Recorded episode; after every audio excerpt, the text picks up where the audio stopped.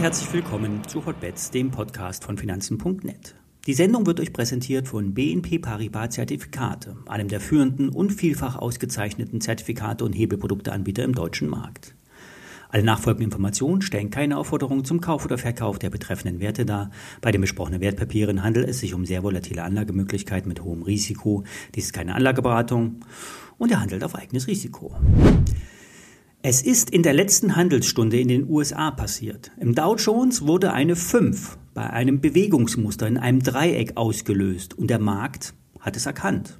Jetzt kann man das alles als Hokuspokus abtun. Fakt ist aber, seit der letzten Handelsstunde fallen die amerikanischen Märkte, vor allem der Dow. Nasdaq und S&P 500 waren davon nicht so arg betroffen, weil die Tech-Erholung immer noch stützte. Die Eröffnung heute Morgen war, war negativ und es setzte sich in den US-Futures weiteres Potenzial nach unten frei. Der DAX wollte sich erst, erst etwas zieren, kann sich aber der Entwicklung nicht widersetzen. Richtig kritisch wird es erst unter 14.950 Punkte. Dann würde auch der DAX wieder in ein bärisches Muster fallen. Im größeren Bild bleiben wir bullig, weil die Erholung nämlich stabil ist. Nur eine Korrektur im Aufwärtstrend.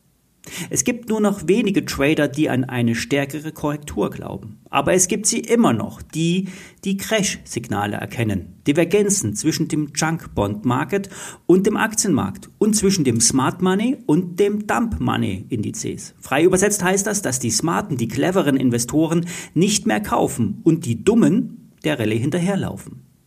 Wahrscheinlich haben die Smarten einfach nur Respekt vor den Worten der Notenbanken, der amerikanischen, die am Mittwoch tagt und möglicherweise verbal gegen den starken Aktienmarkt wettert. Oder die EZB, die am Donnerstag die Zinsen anhebt und das auch im gesamten Jahr weiter tun will. Denn die EZB hat weiterhin mit hohen Inflationsraten zu kämpfen, wie heute aus Spanien. Und dafür müssen die Zinsen in Europa weiter deutlich steigen. Es ist auch die Woche der Unternehmenszahlen. AMD meldet am Dienstag nachbörslich. Hier hatte Intel letzte Woche bereits schwer enttäuscht. Donnerstag kommen Apple und Amazon. Hier wird es vor allen Dingen um das Wachstum gehen. Beide Unternehmen müssen dem Markt beweisen, dass sie weiter wachsen und somit die Bewertung nämlich zu rechtfertigen ist. Es ist also die Woche der Schwergewichte von Unternehmensseite und der Notenbanken. Kommen wir nun zu der Einschätzung, ob Tesla nun zu Recht um 70 Prozent gestiegen ist und wie es nun auch weitergeht. Ja, die Rallye bei Tesla ist erklärbar, denn die Erholung von 100 auf 180 Dollar spiegelt exakt die Mindesterholung im Fibonacci Retracement wider. Der Abverkauf vom letzten Hoch bei ungefähr 300 Dollar macht den Rebound von 100 auf 180 Dollar vertretbar. Alle die, die unten gekauft haben, sollten sich über den Gewinn freuen und verkaufen. Ich habe die Tesla allerdings viel zu früh verkauft, bei 130 Dollar habe ich schon aufgegeben. Die Rallye ist rein technischer, technischer Natur. Short-Eindeckungen en masse, hohe Umsätze in der Aktie und ein sprunghafter Anstieg, getrieben durch Aktienoptionen. Doch damit sollte es vorbei sein. Ich würde auf dem Niveau auf gar keinen Fall kaufen. Denn das, was Elon Musk gesagt hat, ist mit keiner Zahl belegbar. Er behauptet, dass doppelt so viele Bestellungen vorliegen würden, wie derzeit in den Megafactories produziert werden können. Die Preissenkung von einigen tausend Dollar oder Euro hätten einen Bestellboom ausgelöst. Die Bärenberg Bank hat Tesla von Hold auf Buy hochgestuft, das Kursziel aber von 255 auf 200 Dollar gesenkt. Eine Absatzschwäche wird in diesem Jahr wahrscheinlicher, also das Gegenteil von dem, was Allen sagt. Zudem wird der Preisdruck im Einkauf und, die, und der Herstellung wird mittelfristig die Gewinnmarge drücken. Zwar hat Tesla im Branchendurchschnitt hohe Margen, doch die Preissenkung und der Kostendruck wird sich auch bei Tesla bemerkbar machen, zumal Elon Musk ja selber von einer abkühlenden Konjunktur sprach. Die amerikanischen Analysten von Bearstein Research hatten unlängst Underperform in einem Kursziel von 150 Dollar bestätigt. JP Morgan sagt sogar 120 Dollar. Nur Goldman Sachs ist mit 200 Dollar optimistischer. Fazit, Tesla ist am oberen Ende der Erholung angekommen. Variante 1, kurze Rücksetzer und dann ein Sprung über 200 Dollar, das bullische Szenario. Variante 2, der Aufschwung bricht in sich zusammen, wie die ganze Tech-Erholung.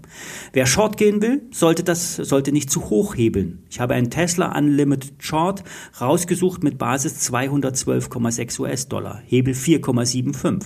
Das ist auch nicht wenig.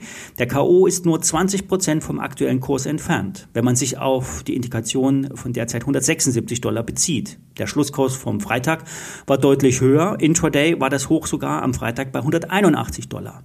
Der Schein kostet aktuell 3,32 Euro, schwankt aber allein heute zwischen 2,50 Euro und 3,67 Euro.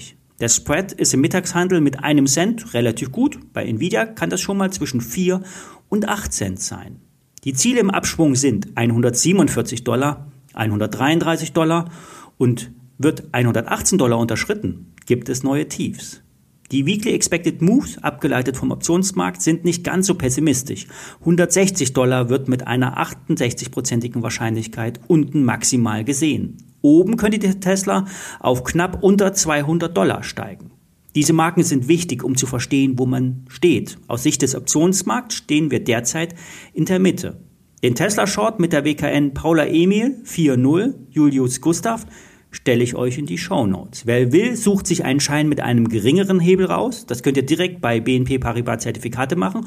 Oder ihr sucht den Hebelproduktebereich von Finanzen.net auf und sucht euch dort das passende Produkt.